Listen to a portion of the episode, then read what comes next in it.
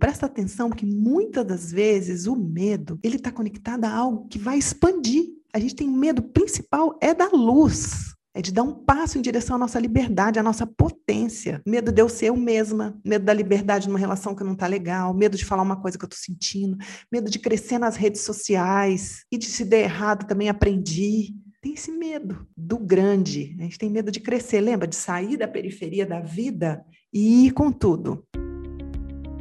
Existe uma relação que tem o potencial de influenciar tudo na sua vida, a sua relação com você mesma. Aqui neste podcast, nós mostramos as chaves do autoconhecimento para o seu amadurecimento emocional, que é a base de todas as mudanças positivas que você deseja realizar e que também afetam as vidas das pessoas que você mais ama. Bem-vindas e bem-vindos ao podcast A Relação que Muda Tudo. Aqui nós damos dicas e conversamos a respeito de como um processo de amadurecimento emocional pode transformar as nossas vidas. Eu sou a Paramita e o tema de hoje é o medo. Lembrando que essa é a segunda parte eu já comecei esse tema no podcast 36 e percebi que tinha muita coisa para falar, que ele é muito profundo, que está arraigado em todos nós, e aí eu decidi dividir em duas partes. Se você está chegando aqui hoje, a minha sugestão é que você volte no podcast 36 para você entender melhor o que vai acontecer aqui. Agora, se você é aquela pessoa que está aqui já há um tempo ouvindo esse podcast e desde o 29, quando eu comecei a falar sobre o funil da autotransformação, dizendo que é possível sim a gente se transformar, é uma missão possível, mas precisamos dar passos bem profundos passos consistentes para que isso possa acontecer e vim descrevendo isso lá naquele podcast. E aí, num dos passos, eu estava falando como é importante a gente entender como funciona a nossa personalidade. E aí eu vim falando de cada um dos pilares que sustentam o nosso ego, até chegar aqui hoje. Então, para você está acompanhando esse passo a passo, que está fazendo esse trabalho, eu tenho muita curiosidade de saber como foi para você ficar entre essas duas partes do medo se olhando, se é que você realmente se propôs a fazer e ficou observando o seu medo. Eu tenho essa curiosidade e eu vou dizer por quê. Para mim foi muito difícil bem difícil mesmo. Eu diria que eu quase praticamente senti medo todos os dias. Aconteceram eventos na minha vida que acabaram aprofundando e me mostrando bastante o meu medo. Eu vou te contar aqui, mas primeiro eu acho importante a gente voltar um pouco para que a gente possa entender melhor da onde é que nós estamos vindo. Então, Lá naquele podcast 36, eu estava dizendo do quanto é importante nós aprofundarmos nesse tema para que a gente possa expandir na vida. Porque o medo, ele faz o contrário, ele nos diminui, ele nos retrai, ele nos prende, ele corta nossas asas, ele tranca a nossa capacidade de correr riscos. Então, se eu tô ali na direção de olhar para ele, eu tô indo na direção de ter uma vida mais verdadeira, mais profunda, mais satisfatória. Essas palavras são palavras bonitinhas que eu tô falando aqui para ficar legal no podcast, não, é verdade. A gente precisa, né, para poder chegar nessa, nessa vida que a gente quer, a gente precisa dar uma olhada nele. Porque o medo, ele tem medo, gente. Ele fica na beirada da vida. A gente não aprofunda. Já percebeu? Então a gente fica na beirada do relacionamento, um pé lá e o outro cá, do nosso potencial, do nosso próprio autoconhecimento. A gente tem medo até de se conhecer. A gente fica na beira e não vai com tudo porque o medo está ali, do nosso trabalho, nas nossas amizades. Se você perceber, sempre tem um medinho ali com relação àquilo, ou aquela pessoa tem uma desconfiança, uma dúvida. Isso é ele. Eu tô me lembrando agora de uma moça que eu atendi essa semana, até pedi, obviamente, para ela para falar como essa coisa de estar tá na beirada mesmo. Ela se casou, se mudou então para apartamento com o marido e ela ficou meses, meses para poder tirar tudo das caixas. Ela não conseguia tirar tudo das caixas. Ela estava na beirada da relação, na beirada da mudança, na beirada de tudo por causa do medo. Essa caminhada em direção a esse olhar é uma caminhada em direção a destravar para que a gente possa seguir adiante. Então, ainda estou aqui relembrando o nosso podcast passado. Lá eu falei sobre a contrafobia, falei da origem do medo, da função dele. Eu trouxe exemplos para vocês reais de pessoas que né, estão nesse trabalho e que eu pude ver como que os traumas dela, que elas viveram na infância, estão hoje na vida na forma do medo. Eu expliquei como é importante a gente dar tempo ao tempo, porque às vezes o medo ele diz não vai, não vai,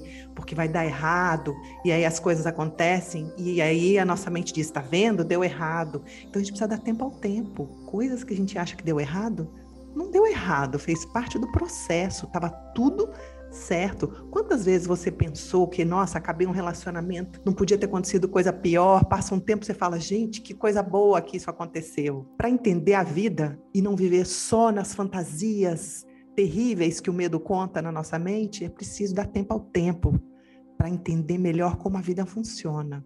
Eu falei também dessa vulnerabilidade da nossa condição humana, de estarmos aqui nesse planeta, a gente não sabe de onde a gente veio, a gente não sabe para onde a gente vai, a gente só tem a certeza de que a gente vai embora, que a gente vai morrer. E isso vibra lá no fundo da nossa alma, essa vulnerabilidade que a gente se encontra. Dentro desse tópico, que é a vulnerabilidade, eu queria contar para você um pouquinho o que foi que aconteceu aqui comigo, que ativou o meu medo. E aí eu vou ter que contar um pouquinho da minha história para você. Eu passei a minha infância muito conectada com a natureza. Eu cresci numa fazenda. A gente comia tudo que era plantado lá e vivia né, nos banhos de rios e andando pela mata. E eu sempre tive muitos animais. Naquela época, né, eu, eu, pequena, naquela época a gente tinha muitos animais.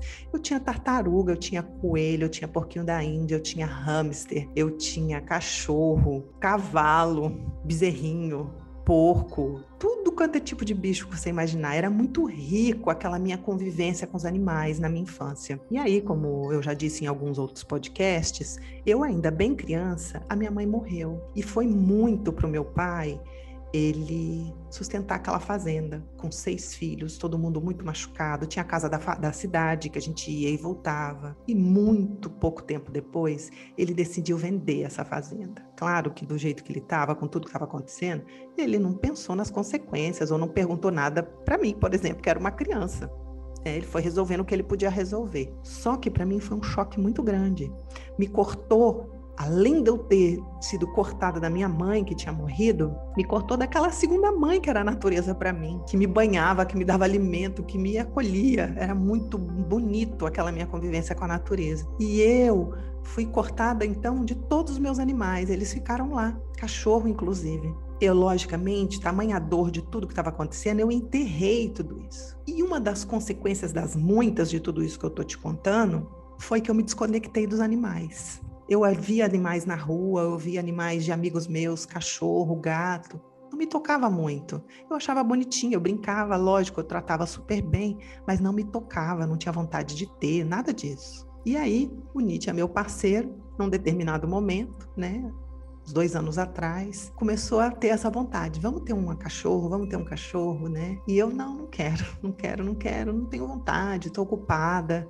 E aí até que ele me convenceu e um cachorrinho muito lindo, que é o Lobinho, você já deve ter ouvido eu falar dele aqui, veio para nossa casa. E aquela coisa fofa começou a me reconquistar, abrir meu coração. Eu fui devagarinho, eu não sabia porque eu tinha aquela resistência, eu tinha me esquecido. Eu sabia de tudo que tinha acontecido comigo, mas eu não tinha conexão com sentimentos. E de repente eu estava completamente apaixonada por aquele cachorrinho, muito apaixonada mesmo. E ele teve uma doença muito séria neurológica, sofreu muito e morreu. Eu, inclusive, gravei um podcast contando isso. O podcast chama É Errado Sentir Tristeza? É um podcast que eu gosto muito. Se você não escutou ainda, não assistiu, eu te sugiro. Aquilo para mim foi muito complicado. Muito complicado. Foi aquele corte de novo. Eu não sabia. A dor era desproporcional. Né? Era uma, foi uma dor muito desproporcional. Lógico que eu estava muito dolorida de me separar daquele ser tão lindo, mas também tinha uma desproporção na minha dor, porque doeu demais mesmo as minhas reações. Eu conto nesse podcast lá. Mas o que acontece é que esse cachorrinho abriu em mim de novo a minha paixão pelos animais. E desde então, eu comecei a me aproximar muito. Então, eu não conto aqui, não falo para ninguém, mas é um, é um trabalho que eu tenho também. Eu distribuo ração nas ruas, eu pego alguns gatinhos na rua e consigo pessoas para adotar, alguns que estão doentes eu levo no médico. Eu vou fazendo da minha maneira, na medida que eu posso, porque é muita, né, envolve muita coisa. E dentre esses todos que eu estou ajudando, que eu estava ajudando, duas gatinhas irmãs muito lindas bateram na minha porta, na nossa porta. Eu estava passando férias num lugar, duas gatinhas bem novinhas, e eu não tive coragem de deixá-las lá e trouxe para minha casa. Hoje em dia eu cuido de três cachorros e quatro gatos, mas eu trouxe para começar essas duas para dentro da minha casa. E uma especificamente, a gente se apaixonou. Ela era minha gatinha. A gente estava sempre junto, ela dormia comigo muitas das vezes, andava ali perto de mim. Eu viajei, ela ficou sem conversar comigo um tempão, do tipo, me cortou, emagreceu, porque a gente tinha uma ligação muito grande, né? Eu gravei a primeira parte desse podcast e acho que uma semana depois, uns dez dias depois, ela sumiu. Desapareceu. Não tem como fugir da onde eu tô, porque os muros são muito altos. Tem vários gatos aqui, onde eu tô. Tem, tem uma gata que tá aqui há 15 anos, nunca um gato fugiu daqui. E ela não morreu aqui dentro, porque a gente cercou tudo. Eu, eu, moro num tipo de condomínio pequeno que dá para procurar. Nós procuramos até telhas dos, dos telhados, a gente tirou, procuramos para todo lado. Enfim, aqui tem um salão onde tem eventos que estava fechado por conta da pandemia e teve um evento num fim de semana que ela sumiu e muitas pessoas circularam aqui dentro. Ela não saiu pelo portão, porque nós olhamos todas as câmeras. A única explicação é que alguém levou, muito linda, não tinha coleira. A gente não sabe, mas a verdade é que eu voltei na minha dor. Foi muito difícil para mim. Hoje eu tô bem recuperada, mas foi bem complicado para mim, foi bem chato mesmo. E aí ativou muito o meu medo, gente. Eu ficava onde ela tá, o que que tá acontecendo com ela. E junto com isso, nesses dias, a Rússia começou a invadir a Ucrânia. Eu comecei a sentir muito medo pelas pessoas, pelas crianças que estavam lá e tudo que estava acontecendo. Ativou o meu medo.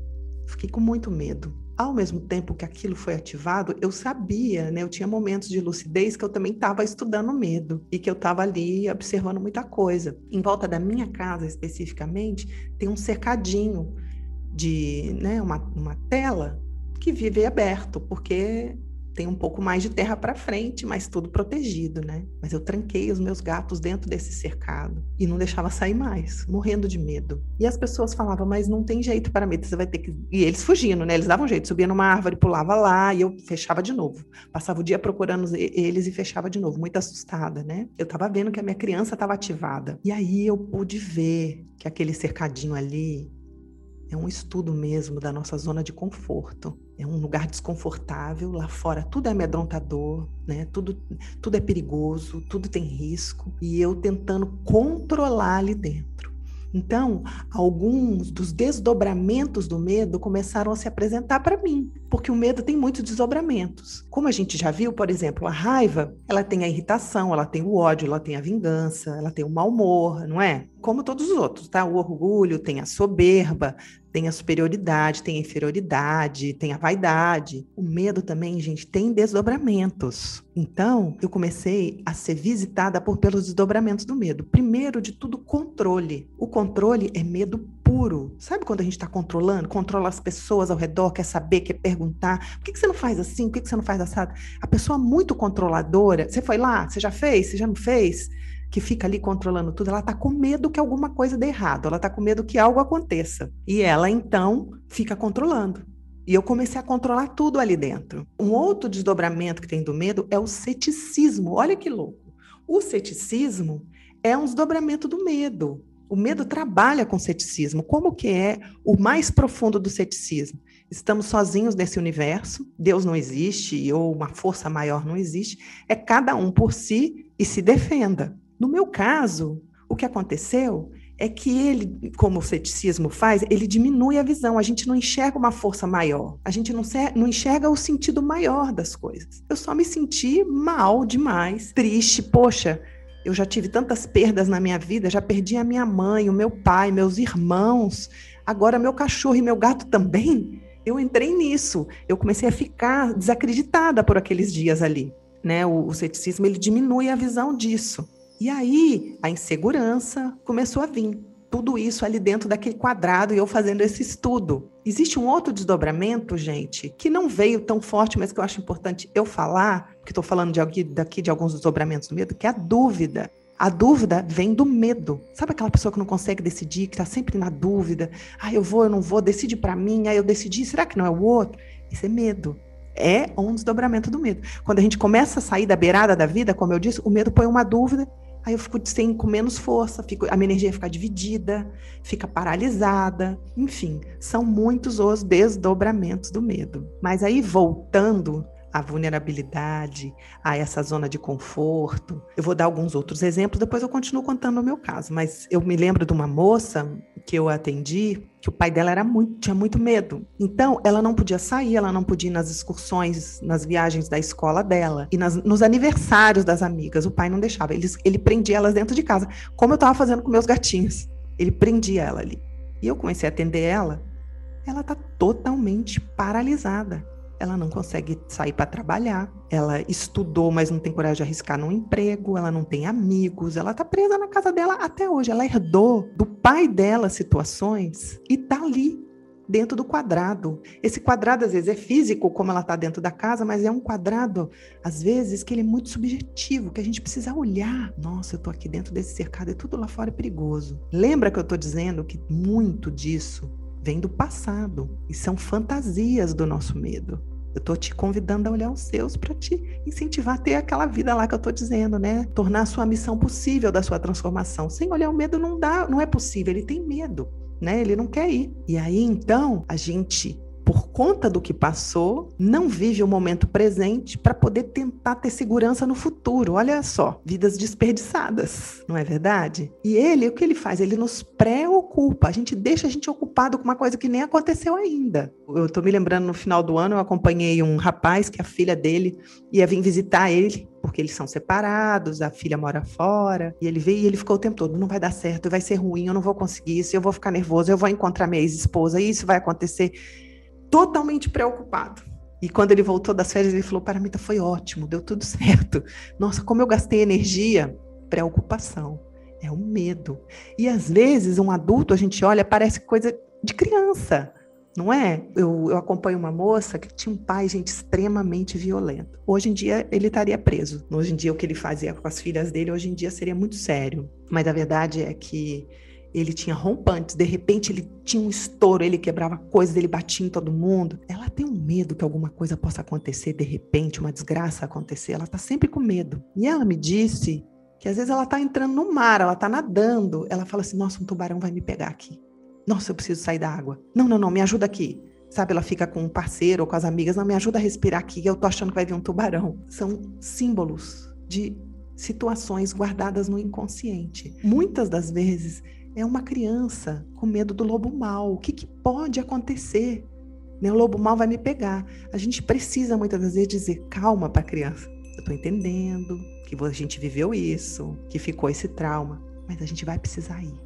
A gente não vai poder ficar aqui ouvindo isso para sempre. A gente vai ter que se arriscar. E é preciso dar esse passo. Eu estou me lembrando de um rapaz, eu estou dando exemplos porque vocês sempre me pedem, né, para poder entender melhor. Eu estou me lembrando de um rapaz que ele teve uma mãe muito controladora, ficava muito em cima dele, medo, né? Muito em cima dele. E ele, obviamente, se casou com uma mulher muito controladora, ficava muito em cima dele. E ele estava muito insatisfeito no relacionamento. Ele não estava sentindo mais atração nenhuma por ela, estava com muita raiva acumulada. Claro que a responsabilidade era dele, que tinha escolhido e puxava isso dela. Ele não fazia várias coisas para ir lá e chamar a atenção dele também. Ele percebia isso, mas não conseguia fazer diferente.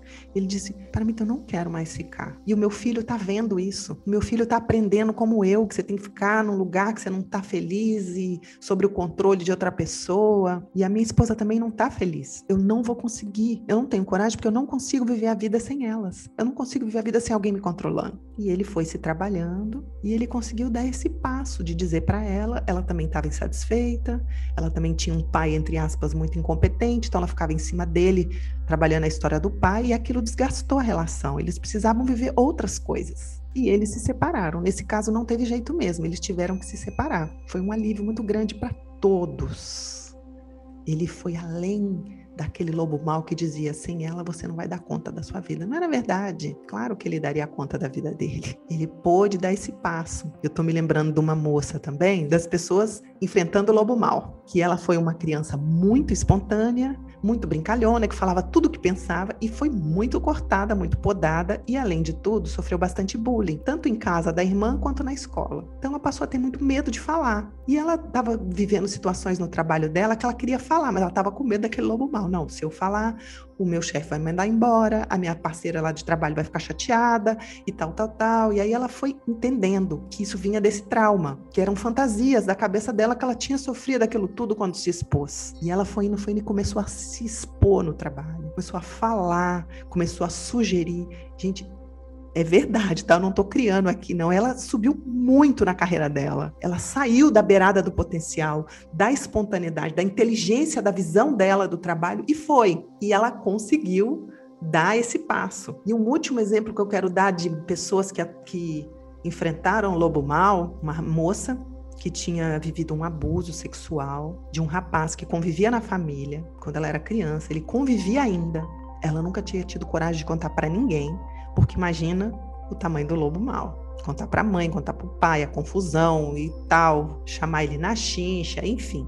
Complexo. E claro que eu só fui dando suporte para ver o que ela queria, mas nós fomos estudando o medo, as fantasias, o trauma e etc. Até que ela disse: Ok, eu vou. E foi muito interessante, não vou contar todos os dobramentos, mas quando ela contou para a mãe, a mãe disse: Eu nunca, nunca contei para ninguém, mas eu também sofri de um rapaz, de um chefe que eu tinha no lugar que eu trabalhava. Ela sempre esteve na beirada da sexualidade dela, óbvio, e da relação com a família. Ela se sentia culpada, ela, ela se aproximou profundamente da mãe, aconteceu muita coisa, mas tudo que estava em suspenso assim começou a se mover, porque ela enfrentou esse lobo mal. Olha que coisa louca. Então, existe uma coisa que nós temos que encarar: o medo existe e ele não vai sair daí.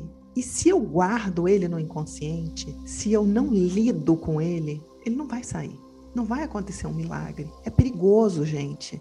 É perigoso. Entenda, eu não estou te incentivando a ser um contrafóbico, sair chutando tudo e fazendo tudo inconsequentemente. De jeito nenhum. Eu estou te chamando para consciência, para você olhar os medos que você tem e as fantasias que ele está dizendo na sua cabeça. O medo guardado, escondido, de enfrentar determinadas coisas e determinados sentimentos e situações do nosso passado, ele pode emergir de uma hora para outra nesses medos irracionais, muitas vezes cercados de superstições. Se eu fizer isso, vai acontecer aquilo, se eu fizer aquilo. Percebe essa ameaça? Será que é porque eu falei aquilo que vai acontecer aquilo? E ele pode também emergir na forma de uma angústia muito forte, das fobias, do pânico, percebe? Como é importante a gente lidar. E eu estou contando aqui para vocês, eu, eu lidei, estou lidando ainda com medos muito profundos meu a vida inteira. Mas a gente precisa. Atrás tem sentimentos. No dia que eu abri a cerquinha das minhas gatas e disse: tá bom, gente, tá seguro aqui dentro, foi uma situação, né? Depois eu vou contar melhor lá na frente para vocês, né? Quando fui além do meu ceticismo e resolvi olhar maior para a vida e entender, sabe, o meu cachorrinho, essa coisa horrível toda que aconteceu, também abriu as portas para eu ajudar tantos animais. Existe uma beleza na vida. No dia que eu abri e falei, tá bom, então tá, vocês estão andando por aqui, vai. Nossa, tinha uma amiga muito querida na minha casa. Eu chorei tanto com ela, tipo, nossa, tô com muito medo e por trás uma tristeza, uma dor, porque é todo esse passado meu de perdas que eu preciso seguir. Eu preciso continuar seguindo. Não dá para eu paralisar, entende? Me desculpa que eu me emocionei. então a gente precisa enfrentar esses sentimentos e deixar aí, né? É, se conectar com essa coisa que está além do ceticismo, que é esse teto que o medo nos coloca. Lembrei de mais um exemplo meu, assim, da, de ir além do medo, né? Eu, então, com todas essas perdas, né, no começo dos meus relacionamentos, até hoje, mas no começo dos meus relacionamentos, uma insegurança muito grande, um medo de perder, né? E eu me lembro que eu tinha um namorado que toda vez que a gente tinha alguma situação, eu corria atrás dele, tipo, não, peraí, então vamos conversar quando a gente quebrava um pau, né? Eu muito imatura, né? Ali com aqueles todos aqueles sentimentos de indo para fora, mas eu me lembro, porque desde muito nova eu estava me trabalhando, né? Por tudo que eu vivi, eu fui atrás de me conhecer. Eu me lembro exatamente um dia que a gente brigou e ele saiu e eu disse para mim mesma: eu vou enfrentar esse sentimento aqui. Eu não vou correr atrás dele. Eu vou ficar comigo. E o meu medo, você tem que ir, você tem que ir, não vai acontecer isso, com todas as fantasias. E eu fiquei. E eu me lembro que se abriu uma coisa dentro de mim, sabe? Eu conquistei, a minha coragem conquistou um passo dentro de mim. Ok, eu fico com o meu desconforto com a minha ameaça, mas eu não vou lá. Eu preciso ficar comigo aqui, com todas as consequências que pode vir dentro de mim, que eu estou tentando evitar através dele. Então, esse é o motivo que eu tô aqui te dizendo, não adianta guardar, uma hora a gente vai enfrentar. E eu tô aqui nesse podcast dando o meu melhor para poder dividir isso com você e trazer consciência para que talvez você possa dar alguns passos aí para se conhecer melhor e tornar essa sua missão possível. E tem um medo, se você presta atenção, que é muito importante a gente ver, que tá, vem dessa desdobramento da insegurança, que é o medo da gente ser a gente mesmo. A gente tem medo de ser a gente, de se expressar. Eu falei isso muito lá no nosso podcast do ditador. Mas o ditador, o combustível dele, além de ser o orgulho de não querer né, perder o outro, é o medo. Um medo muito grande que a gente tem. Por conta que as pessoas os adultos ao nosso redor, quando a gente era criança, professores, principalmente nossos pais, né, avós, colocaram muita expectativa sobre nós, muita expectativa, ou nenhuma expectativa, mas eles colocaram as questões deles sobre nós. Isso é normal, é humano, faz parte da nossa evolução olhar para isso. Eu me lembro que tinha uma amiga, quando a gente era adolescente, ela dizia assim para mim: quando eu casar e tiver minha filha, vai ser mulher, vai estudar naquela escola super boa da cidade e vai ser médica. Eu me lembro, eu adolescente, eu pensava assim: jura, nossa, você quer ter uma filha ou você quer sobrecompensar suas, suas coisas que você não conseguiu viver, né? Isso acontece muito. E a criança ama aqueles pais, ela quer muito preencher aquelas expectativas, mas ela sabe que ela não vai conseguir. E ela fica olhando aquilo, e a gente começa a tentar se encaixar e ser aquilo que a gente não é. Então nós temos muito medo de sermos nós mesmos. Isso está instalado na nossa alma. Se você presta atenção, a gente tenta se adequar e de novo a gente fica na beirada da nossa espontaneidade e não, não vai e não se expressa. E aí, porque eu tenho essa dificuldade de me expressar, eu vou atrás de símbolos. Olha a vida, olha o mundo de poder, do dinheiro, ou das mulheres, ou das terras, ou do, cargo, nada disso, estou dizendo que é errado ter nada disso, mas nós vamos atrás dos símbolos do poder porque eu não consigo ser eu mesma. E aí, a pergunta que não quer calar, ok, mas é possível viver uma vida sem medo, a pessoa que não tem medo? Gente, eu acho que não. Acho que a gente sempre vai ter esse medo, né? Com proporções diferentes, claro. Eu acho sim que é possível nós desenvolvermos consciência e sabermos lidar com ele. Nessa missão, eu acredito. Eu acho que é possível, sim, por que, que eu sinto que ele vai sempre estar tá lá? Porque a realidade é que nós somos vulneráveis, como eu disse. Vulnerabilidade da nossa condição humana nesse planeta. Isso vai estar tá sempre vibrando dentro de nós. A gente não controla essa vida. Por mais que nós criamos todas as defesas e criamos impérios para controlar, a verdade é que, gente, a gente não controla. Eu vi isso com a minha gata. Ela me ensinou muito. Todos os muros aqui altos, eu todo dia olhando e estando perto e trabalhando em casa, e chamando, e alimentando, e de repente não está lá mais. E então, isso vai estar tá vibrando, mas nós vamos saber lidar melhor. Lembrando que a pessoa corajosa ou o ato de coragem, que tem a ver com coração, com confiança, como eu disse no podcast passado, que tem a ver com ir além do ceticismo e olhar o maior da vida, que eu falei também no podcast do medo de errar, que a gente tem que tomar esses riscos para viver. Isso eu acredito que é possível. A gente ir além disso, né, de poder lidar com essas forças, acredito que sim, de uma forma melhor. Então é possível irmos lidando com isso. E aí eu estou aqui sugerindo essa ampliar essa consciência e vou te sugerir alguns passos, como eu já sugeri com os outros também, que são pontos importantes para se olhar. Um ponto importante é Você olhar se você quer realmente e além disso, lidar com isso, enfrentar os seus medos, lembrando que não é virar o 007 cheio de aventuras, nem o contrafóbico. Ele é bem simples e profundo, né? Querer isso. Uma coisa que pode te ajudar é fechar o caixa, né? Olhar sua planilha.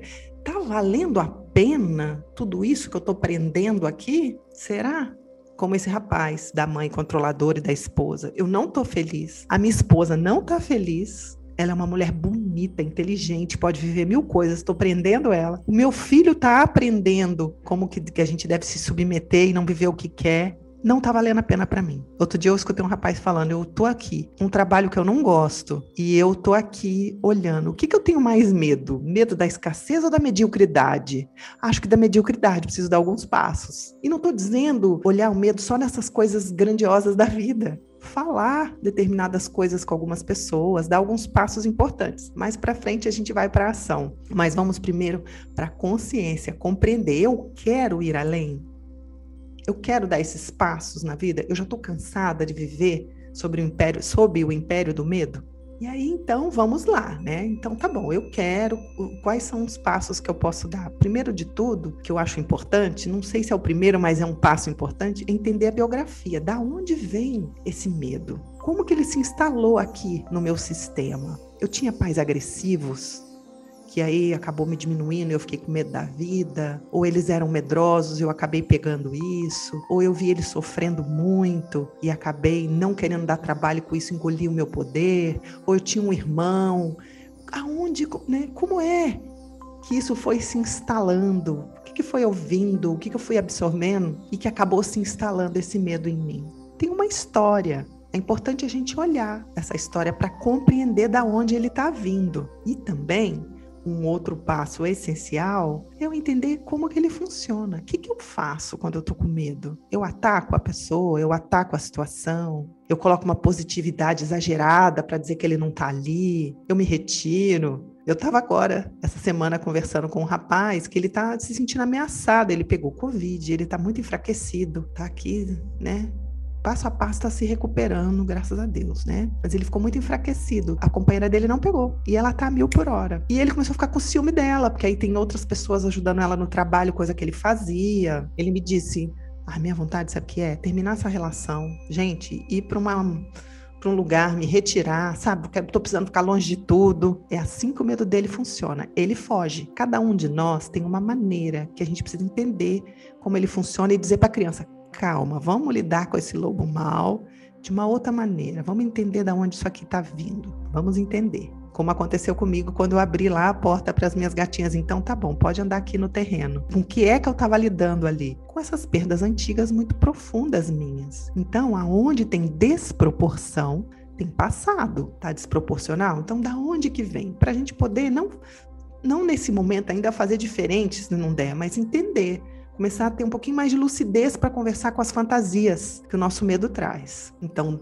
quem é que aperta meu medo? Em qual área da minha vida ele tá? Ele tá no meu trabalho? Ele tá no meu relacionamento? Ele tá na minha sexualidade? Ele tá onde? Ele tá com os meus amigos? Tem uma moça que eu atendo é com as mulheres, ela não consegue confiar nas mulheres, claro que tem toda uma história. Desconfiança é medo. Aonde que ele tá ativado?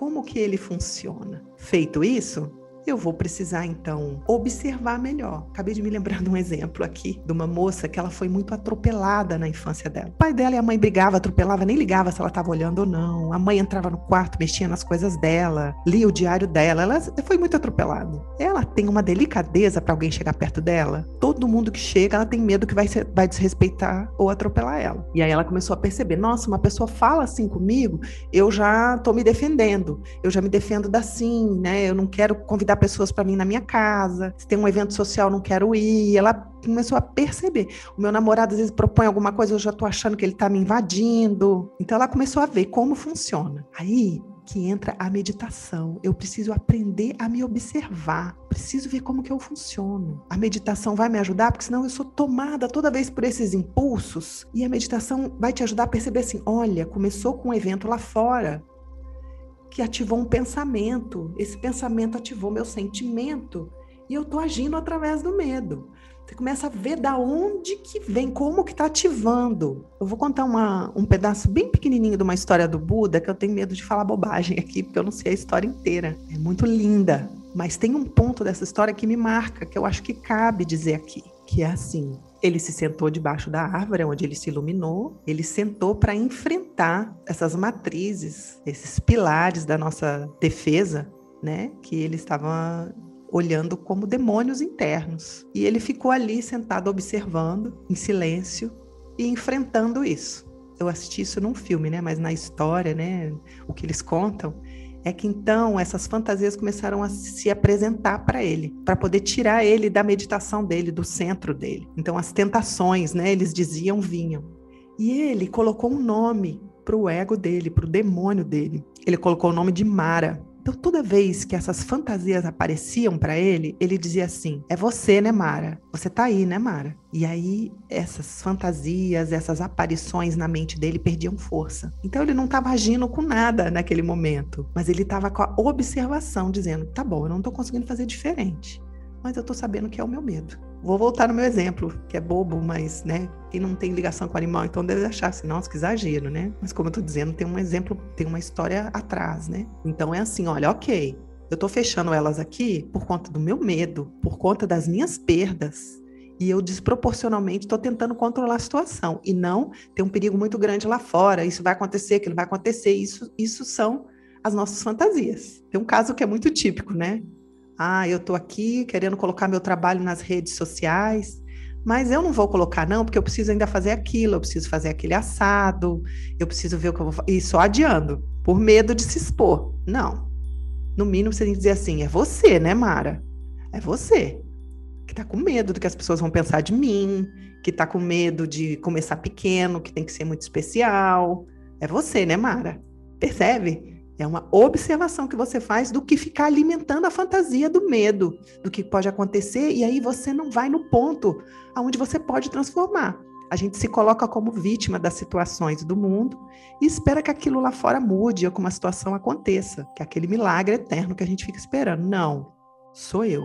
E a meditação pode te ajudar bastante. E, obviamente, observar e entrar em contato com os sentimentos que estão por trás, como eu disse para vocês. Tudo que eu estava tentando era aprender para não sentir meu abandono, para não sentir minha perda, para não sentir essa vulnerabilidade que nós temos nesse universo e que o ceticismo na forma do medo cola na gente e diz não vai ter nada, não vai ter nada, tenta se salvar, tenta controlar, mas por trás tem sentimentos. Eu vi isso, gente, eu não estou falando de teoria.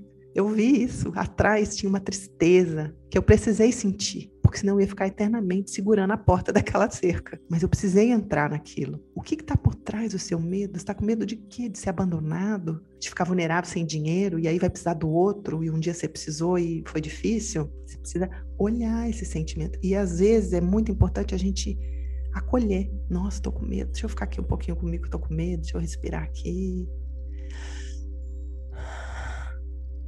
A respiração ajuda muito. Sabe por quê? Ela é como se fosse o, o estômago do mundo emocional. Ela ajuda a digerir aquilo.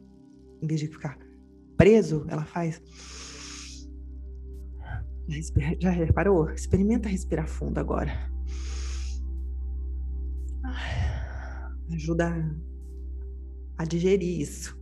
Então, olhar para esses sentimentos é essencial. E aí sim, nós vamos ir para a ação não para consertar uma situação que vem, na verdade, uma ação na forma do controle e se ver livre de algum sentimento interno. Mas o que, que é que eu estou adiando fazer e não estou fazendo por causa do meu medo? É isso?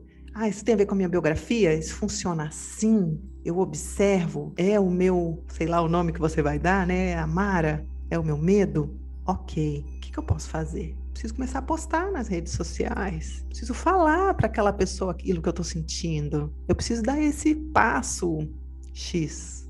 Eu preciso fazer aquela terapia. Se você tem medo de fazer terapia, te digo, presta atenção, porque muitas das vezes o medo ele está conectado a algo que vai expandir. A gente tem medo principal é da luz, é de dar um passo em direção à nossa liberdade, à nossa potência, não é? Medo de eu ser eu mesma, medo da liberdade numa relação que não tá legal, medo de falar uma coisa que eu tô sentindo, medo de crescer nas redes sociais E de se der errado também aprendi.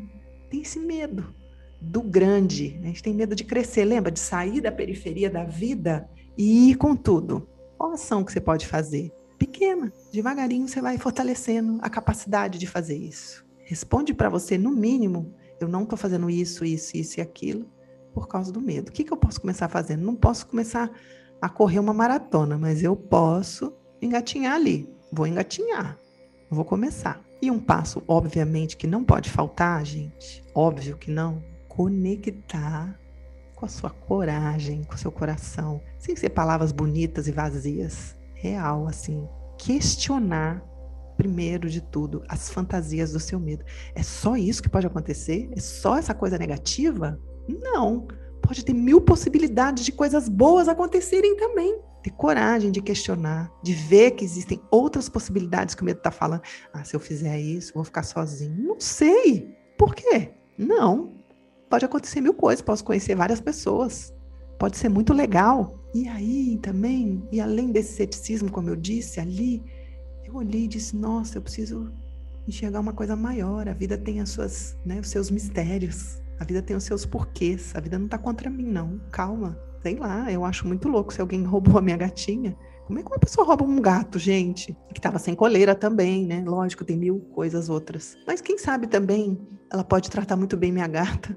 Minha gata pode ensinar muita coisa para ela, porque a minha gata não é fácil. Eu não sei. Eu vou ter que entregar um pouco, o que não quer dizer que eu tô atropelando meus sentimentos. Mas a gente precisa ir para o maior, essa grande transformação que o mundo está passando, muito difícil, que todos nós estamos passando. É difícil, tem que ter um motivo maior. Nós estamos aprendendo muita coisa. Então, chamar por essa conexão com o maior é essencial, é essencial. Senão fica tudo muito estranho nessa vida. Então, chamar aquilo que está além do medo, que está se segurando, se protegendo, se. Ah, não vou fazer nada, não posso aquilo, não posso te controlar, controlar, controlar, mas também posso, não estou dizendo vamos virar os perfeitos corajosos, mas posso me conectar com uma força maior sim, posso buscar um entendimento maior. Experimenta, eu experimentei há um tempo atrás. Olha para trás, olha onde a gente está hoje, olha a proteção que a gente teve desde que nasceu até aqui.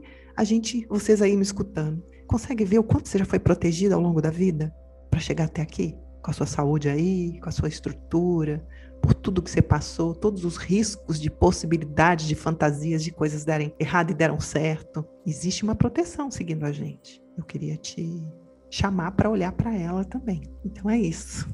Acho que era o que eu tinha para dizer. Agradeço muito de você ter estado aqui me ouvindo, que a gente possa ter mais fé na vida, que a gente possa seguir nosso caminho, né? Eu queria dedicar esse meu podcast a esses animais que me ensinaram tanto, que foram tão importantes na minha vida. Eu queria mostrar uma foto dele para quem está me seguindo aqui no YouTube, as pessoas que estão ouvindo o podcast nos outros canais. Quem sabe um dia você entra lá no YouTube e você vê a foto da minha gatinha e do meu cachorro. Mas eu queria fazer essa homenagem a eles, a esses meus professores. Essa aqui é ela.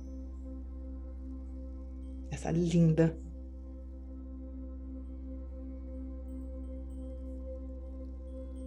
minha professora de me ensinar que a vida tem seus mistérios, que a gente tem que desapegar, que a gente tem que acreditar, que a gente tem que olhar o que temos dentro. E esse aqui é o meu cachorrinho.